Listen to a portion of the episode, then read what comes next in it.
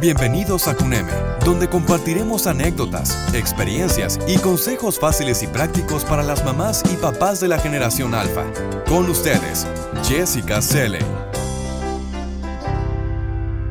La gran batalla de nuestro tiempo se libra desde hace décadas contra el cambio climático.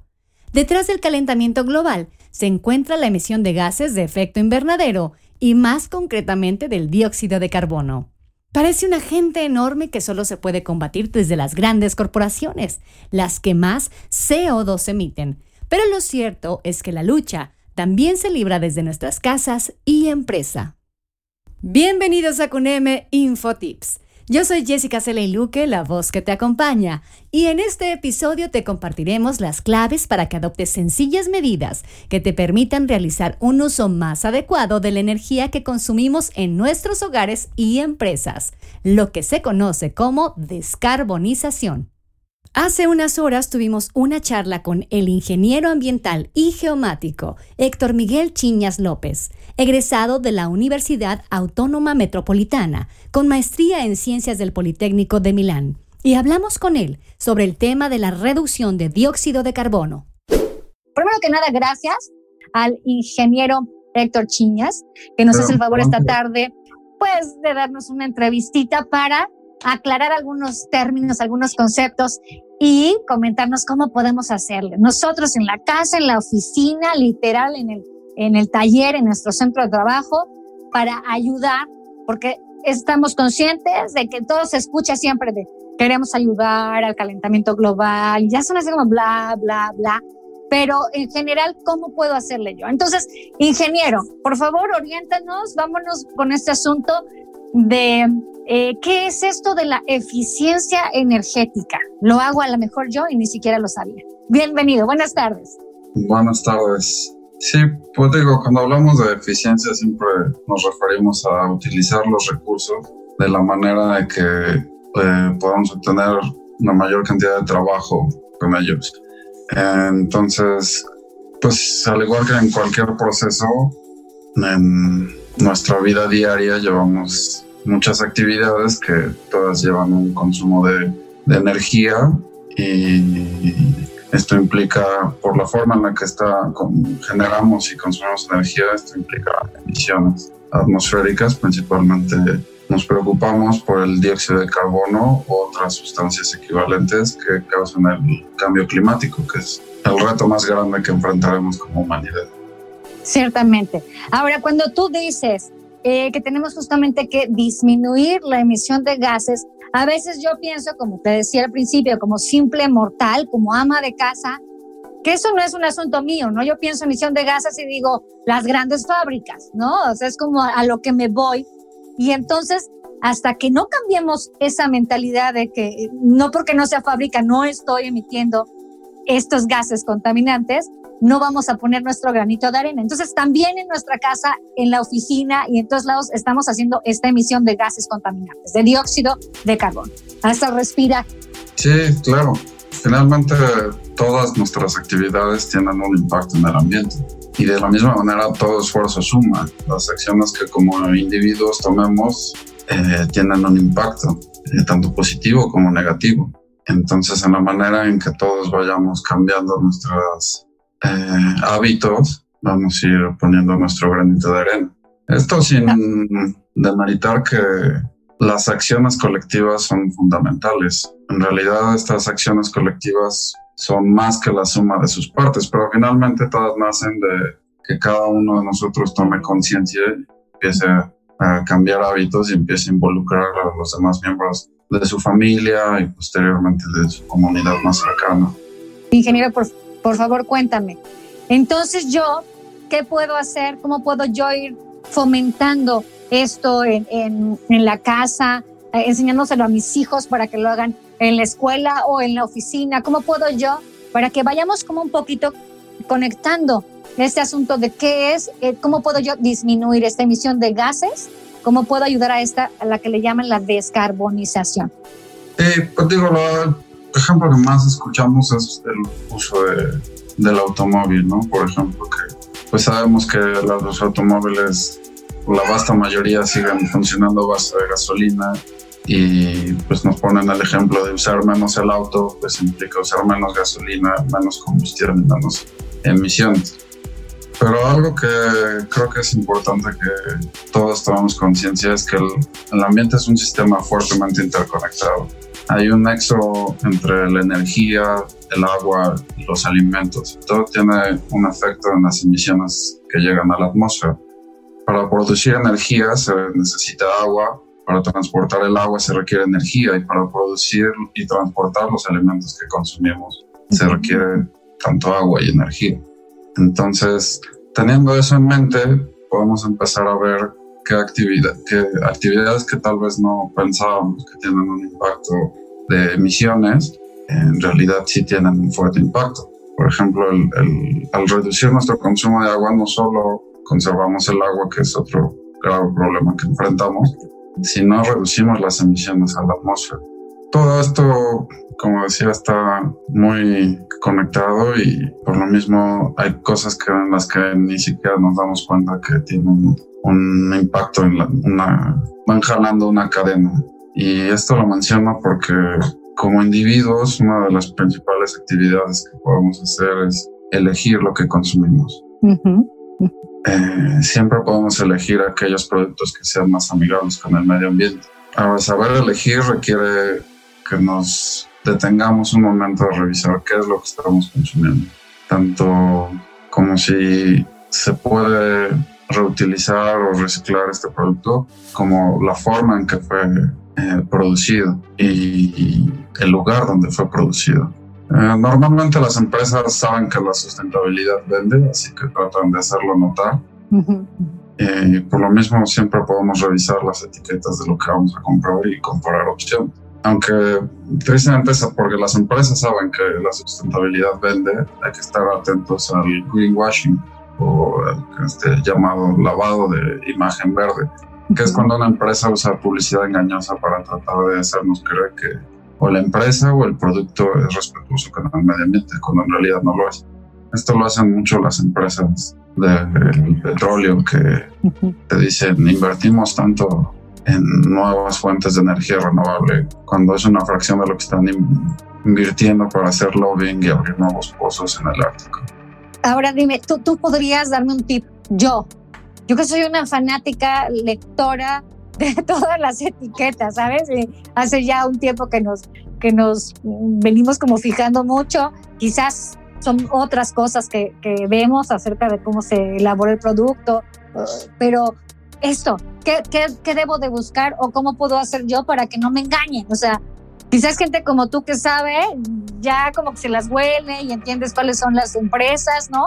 Pero vemos otros que somos caemos fácilmente, ingeniero. Entonces, ¿qué, ¿qué, podemos hacer para ir buscando de alguna manera y, comprender? Porque de repente a mí eso sí me queda como en, hago mi mejor esfuerzo, pero quizás sí me timaron. ¿Me explico? Entonces, ¿cómo hago para saber? ¿O tú podrías de alguna manera decirme que, en qué puedo yo fijarme más para saber que estoy siendo un consumidor más responsable? Pues siempre hay que comparar entre diferentes productos, eh, diferentes marcas o versiones de los productos. Normalmente etiquetas que digan certificado orgánico o, que digan cierto porcentaje de ahorro en comparación con la versión original eh, o fabricado con cierto porcentaje de reciclada eh, pues es bueno, muchos productos relacionados con el cartón o, la madera, pues verificar que vengan de fuentes eh, maderables legales, que tengan un, rastreo. Normalmente traen un, sello en ese caso. Pero finalmente, pues como no, no, no puedes comprar un jabón con jitomate, por ejemplo, pues siempre hay que comparar entre los productos. En el caso de las frutas y verduras, pues buscar consumirlo local. Finalmente, una, un plátano que viene de África, pues va a tener mayor emisión que un plátano que viene de Tabasco. Pensaba yo en esta parte que entendamos que desafortunadamente nuestro paso por este mundo es contaminante. O sea, ya desde el, el momento en el que nacemos hasta que nos vamos de aquí, e, esa huella es de contaminación absoluta. Pero sí entender que aunque a veces creamos que somos una pequeña familia, no de dos o tres personas, pues somos como los que menos. Y entonces entender, ir como esto, lo que siempre se ha dicho, se ha dicho hace mucho tiempo, ir generando esta conciencia, pero más allá de la conciencia, eh, que creo que ya está muy despierta, muy despiertita hace años, este, no nos sirve una conciencia despierta si no tenemos una práctica directa, ¿no? O sea, hay que ponernos ya en acción. Claro, y hay que ser eh, consumidores informados y responsables, que es una buena manera de apoyar a aquellas empresas que están tratando de cambiar la forma en que producimos, consumimos y vivimos en este mundo. Ingeniero, ¿cuál es tu opinión acerca de la legislación mexicana en cuanto a ecología, a las emisiones de dióxido de carbono y a otros gases contaminantes? Pues la legislación mexicana tiene muchos vacíos, es una legislación incompleta. Eh, se han hecho algunos esfuerzos. Las grandes industrias, eh, empresas tienen que reportar sus emisiones. Existe un registro nacional de emisiones y ahí tienen, cuando superan las 25 mil toneladas de dióxido de carbono, me parece, equivalentes, o sea, gases que tienen la misma capacidad de retener el calor que el dióxido de carbono, tienen que reportarlas y así el gobierno lleva cierto control de quiénes emiten más y qué están haciendo para tratar de mantenerlas bajo control. Sin embargo, hay mucho espacio para mejorar. Hace falta muchos incentivos para que las empresas pues, busquen siempre minimizar su impacto, su huella de carbono, como se le llama. Porque también, digamos, existe ese registro, pero las personas, nosotros, la sociedad en general, pues no es algo de lo que esté pendiente o de lo que esté informada. Entonces, pues es difícil darle prioridad a aquella empresa que esté esforzándose más cuando son estos registros, eh, pues no, no es que no sean públicos, pero no son de fácil acceso. En otras ciudades del mundo, los gobiernos municipales dan incentivos a los ciudadanos que adoptan medidas como el reciclaje en su casa. ¿Tú crees que acá en México se deban implementar estos incentivos? Pues creo que deberíamos empezar por eh, la educación, tanto la educación en la escuela, los niños, que siempre es la forma más eficiente de hacerlo, como campañas a, la sociedad en general. Siempre es, bueno, no sé si siempre, pero en mi opinión personal siempre es mejor buscar dar incentivos que castigos, porque a los municipios lo más fácil que se les hace es buscar el, el castigo. Si no separas la basura, no la recoge. Pero pues entonces la gente busca cómo darle la vuelta. Creo que es una buena oportunidad buscar cierta clase de incentivos, pero creo que habría que adaptarlos a cada municipio, a cada comunidad. No creo que haya una fórmula que se pueda aplicar en general a todo el país. Me hicieron el comentario que la Comisión Federal de Electricidad está enviando cartas para hacer la invitación de instalar paneles solares en las casas. Pero bueno, hasta donde tengo entendido, en la fabricación de dichos paneles se ocupan materiales contaminantes. Entonces, ¿realmente el uso de estos paneles solares son una solución, digamos, limpia para la generación de energía? Pues eh, los paneles solares son una buena alternativa de generación de energía, pero efectivamente como todo lo que producimos, producir requiere energía y genera emisiones, también porque implica muchas actividades mineras tener los materiales para producir los paneles solares. Pero creo que el principal problema sería en el almacenaje de la energía. Finalmente los paneles solares funcionan solo cuando hay sol y esa energía, pues nosotros utilizamos energía 24 horas al día. Las baterías, eso sí, requieren eh, materiales que son no son fáciles de conseguir. Las tierras raras eh, o el litio, que ahorita está muy escuchado, pues son materiales que para los que se requieran extraer grandes volúmenes de tierra, actividades mineras a cielo abierto, que son muy destructivas para el ambiente y generan una cantidad de emisiones brutales. Ingeniero, tú que has tenido la oportunidad de viajar al extranjero, ¿qué soluciones o medidas están implementando respecto al cuidado del medio ambiente, ya sea de manera municipal o bien de manera personal directamente en los hogares? Pues me parece que la recuperación de espacios verdes dentro de las ciudades es algo que están realizando países avanzados y con capital económico importante, porque hay una mejora de la calidad de vida inmediata al tener árboles. Aquí en México, en la Ciudad de México, por ejemplo, se buscó primero secar los pantanos, las áreas que naturalmente eran de agua, y se acabó con las áreas verdes en general, que eran el bosque Chupé, que es el gran pulmón, más al sur por el Ajusco. Pero en general las calles de la ciudad eh, son calles en las que no hay árboles, no hay... Concreto puro. Sí, así es. Entonces, pues en muchas ciudades se está buscando, pues, de alguna manera, un equilibrio entre zonas verdes y áreas impermeabilizadas, avenidas y banquetas, todas estas zonas que impiden el paso del agua y en cambio sembrar árboles que dan sombra, absorben dióxido de carbono, eh, mejoran paisajísticamente el lugar y, pues tienen un impacto positivo y las personas tendemos a cuidar más las cosas que no son agradables.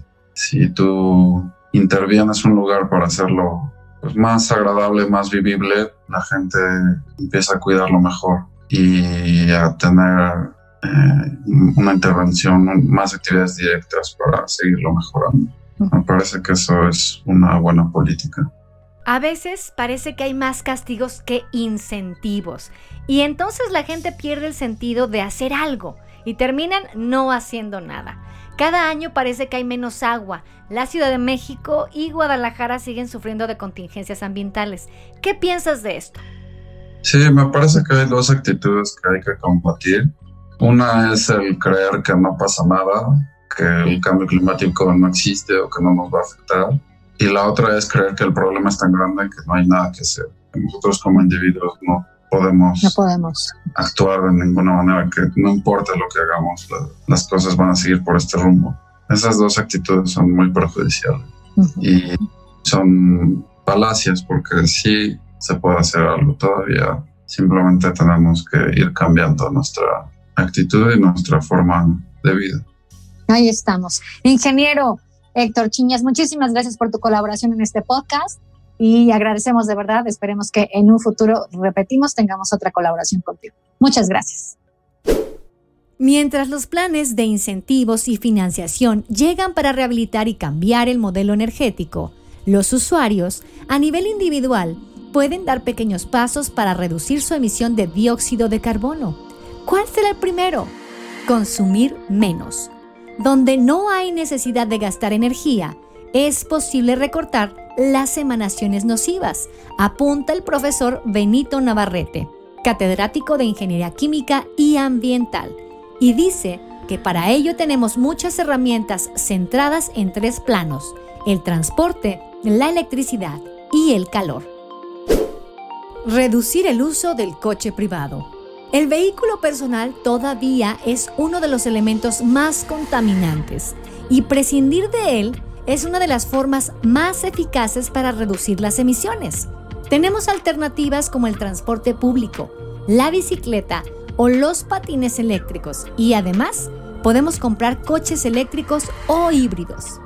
Conducir 50 kilómetros menos cada semana reduce 450 kilogramos las emisiones de CO2.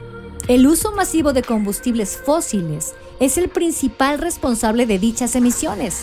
Uno de sus mayores causantes es el transporte por carretera. La ecuación es sencilla. A menos uso del coche, menos emisiones.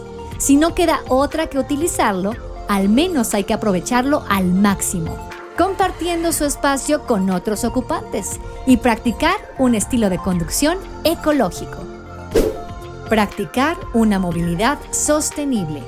Si hay una industria que conoce bien el impacto ambiental del cambio climático, esa es la industria de automoción. Por esta razón, los grandes fabricantes presentan cada año alternativas verdes al coche convencional, que son los híbridos y eléctricos, pero si esta no es una opción para ti, piensa en usar el transporte público y exigir que haya más y que sea más ecológico. Siempre que sea posible, es preferible ir a pie o en bicicleta en todos los desplazamientos, tanto de ocio como para ir al trabajo. Puedes incluso aprovecharte de la opción del no desplazamiento, que permite el trabajo a distancia. Aumentar nuestra eficiencia energética. Tras el transporte, la energía es otro de los ámbitos a combatir. Fomentar el autoconsumo dentro de la vivienda particular hoy día es un poco más fácil, ya que algunos usuarios pueden instalar paneles solares, lo que implica un consumo totalmente renovable. También se puede sumar la utilización de electrodomésticos eficientes, la instalación de focos LED, el empleo de lavadora y lavavajillas únicamente cuando estén llenos, optar por una ducha rápida en lugar de tomar un baño en la tina, o instalar regletas multicontactos con interruptor para evitar que los aparatos continúen funcionando en modo stand-by. Poner dos cargas en la lavadora a la semana con una temperatura de 40 grados reduce la emisión en 225 kilogramos de CO2. Siendo eficientes energéticamente, mantenemos el confort y nuestras necesidades cubiertas. Al final, es ir sumando pequeños granos de arena para formar una montaña. Seguir una dieta con baja huella de carbono. Los alimentos son responsables de al menos el 20% de los gases de efecto invernadero. Este porcentaje podría ser incluso mayor si se tuvieran en cuenta las fuentes de emisión indirectas, esto según diversos estudios. Seguir una dieta baja en carbono no solo beneficia a la salud, sino también al medio ambiente. Para ello, hay que evitar los productos que necesitan más energía o recursos naturales, que se transportan desde lejos o requieren de un complejo envasado. Convertirse en un consumidor sostenible. Los consumidores sostenibles o sustentables ahorran dinero y son respetuosos con el medio ambiente y por ello también son importantes en la lucha contra el cambio climático. Una regla sencilla para convertirse en uno de ellos es asumir las tres Rs. Usar la menor cantidad posible de productos y aprovecharlos más de una vez antes de depositarlos en el contenedor adecuado, es decir, reducir, reutilizar y reciclar. Plantar árboles. Los árboles actúan como sumideros de carbono, es decir, retienen el CO2. Por ello, apoyar medidas que eviten la deforestación de los bosques y los incendios forestales o impulsen la plantación de nuevos árboles, en especial de especies autóctonas, contribuye a reducir las emisiones de CO2 en la atmósfera. Los ciudadanos pueden participar en las cada vez más diversas iniciativas para plantar árboles. Sin duda, esta es una buena idea para contribuir a frenar el impacto ambiental del cambio climático. Apostar por productos de kilómetro cero. Los productos de kilómetro cero también conocidos como de proximidad o de cadena corta, se elaboran y comercializan de forma local. Por ello, reducen las emisiones de CO2 y otros impactos ambientales del transporte internacional. Pero no solo eso, también son más frescos y favorecen la economía. Reclamar más implicación institucional en la lucha contra el cambio climático. Los ciudadanos podemos y debemos tener una participación activa en las tareas que influyen en nuestra vida cotidiana. Y el cambio climático es una de ellas. Las líneas de acción para exigir actuaciones que contribuyan a ello son muy diversas. Reclamar a las instituciones más medidas para reducir las emisiones de CO2, pedir más infraestructura para aumentar la sostenibilidad, solicitar más información, entre otras. Las acciones simples realmente se suman cuando todos nos unimos. Decidir tomar medidas significa que se desea cuidar este lugar al que llamamos hogar, lo que hace que México sea más ecológico hoy y durante muchos años. Hacer tu parte te convierte en un ciudadano responsable que piensa en las próximas generaciones. Y así es como llegamos al final de este episodio. El guion de este podcast está a cargo de Wendy Alacio. Yo soy Jessica Celeiluque, la voz que te acompañó. Para conocer o aprender más cosas, consulta nuestros otros episodios. Y si te gustó este podcast, suscríbete en Spotify, Apple Podcast o TuneIn. Si tienes un buen consejo, déjanos un mensaje de voz por WhatsApp al 55 27 14 63 24 o envíanos un correo a contacto arroba